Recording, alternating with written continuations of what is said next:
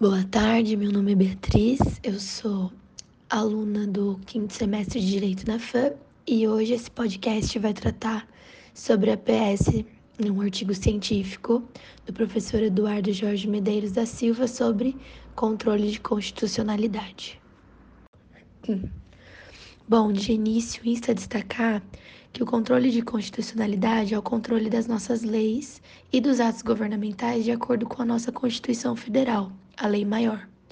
Essa adequação se chama de compatibilidade vertical, aonde todas as leis têm que estar em aspecto formal e material de acordo com o que prevê a Constituição do nosso país.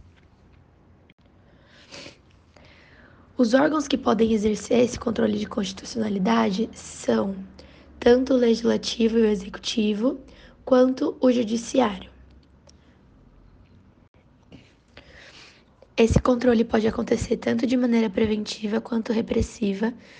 É, quando de maneira preventiva ele vai acontecer antes daquela lei ou ato surtir algum efeito no mundo jurídico, ou seja, antes de entrar em vigência, podendo acontecer pelos três órgãos do nosso poder, tanto legislativo, executivo e judiciário. De caráter repressivo, é, acontece o controle de constitucionalidade depois da promulgação da lei ou do ato. E dentro desse caráter repressivo pode acontecer de maneira difusa ou concentrada.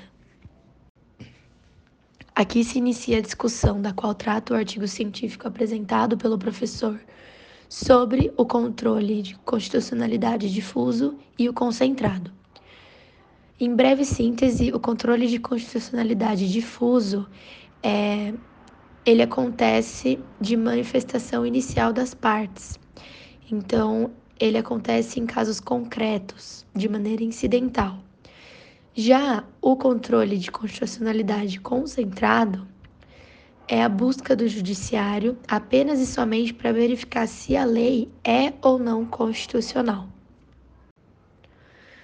Aqui é importante destacar que o artigo apresentado pelo professor traz para nós que o sistema difuso e o sistema concentrado, na verdade, são, têm origens distintas.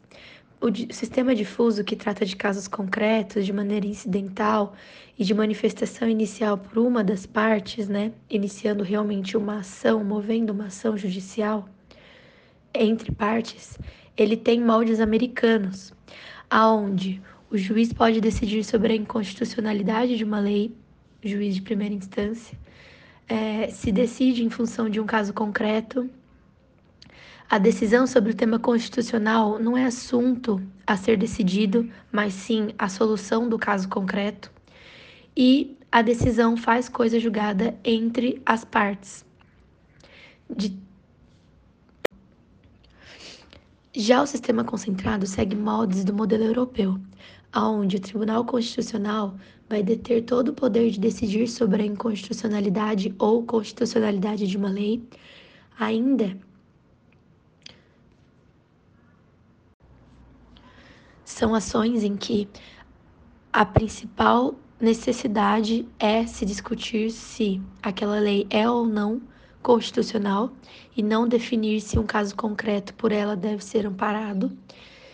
E por fim, toda a decisão repercute sobre toda a sociedade. Então, ela alcança todas as esferas. O artigo apresentado pelo professor vai falar essencialmente sobre o ativismo judicial, que é quando o Poder Judiciário acaba se excedendo na sua função as funções dos poderes executivo, legislativo e judiciário são bem delineadas dentro da Constituição Federal, sendo que cada um deles tem o seu momento de atuação e também a função que deve ser exercida. Quando o poder se concentra na mão de um dos únicos poderes que se utilizam como freios e contrapesos, as coisas começam a destoar e a gente monopoliza o poder de decisão referente a questões inerentes tanto à dignidade humana quanto aos direitos sociais que a Constituição Federal trata. Os poderes atuando em harmonia permitem que todo o contexto social seja beneficiado.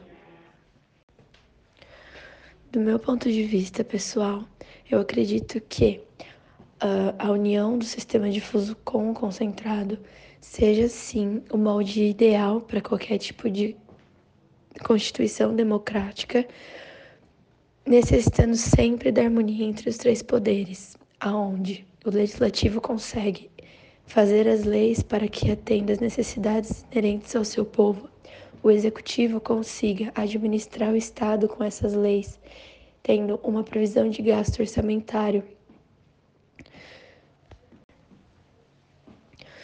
Portanto, minha conclusão do artigo e de tudo estudado ao longo do semestre, dos três semestres de Direito Constitucional, acredito que necessário se faz que os traços de cada um dos poderes esteja bem delineado e que a gente entenda que se o poder legislativo se omite em assuntos que são de extrema importância, é necessário que a gente, cidadão, aprenda a votar melhor. Da mesma maneira, se esperamos que o executivo faça algo e ele acaba por não nos entregar, é necessário que de maneira inteligente a gente pense, para que o judiciário não precise agir de maneira ilegal, muitas das vezes, para falar sobre pautas que não lhes são inerentes.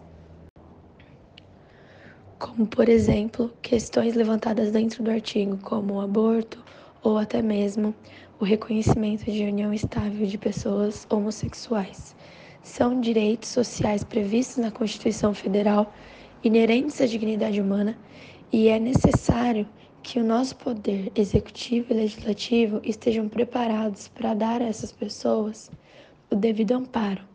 No entanto, o Poder Judiciário julgando sozinho e monopolizando o poder de decisão não garante que a estrutura de saúde consiga atender as pessoas e nem que o Poder Legislativo consiga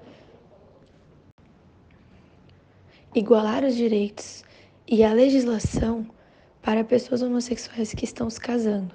Por isso é necessário toda a harmonia entre os três poderes, para que eles não estejam desamparados e que a analogia de outras leis não faça com que se prejudique os casos concretos.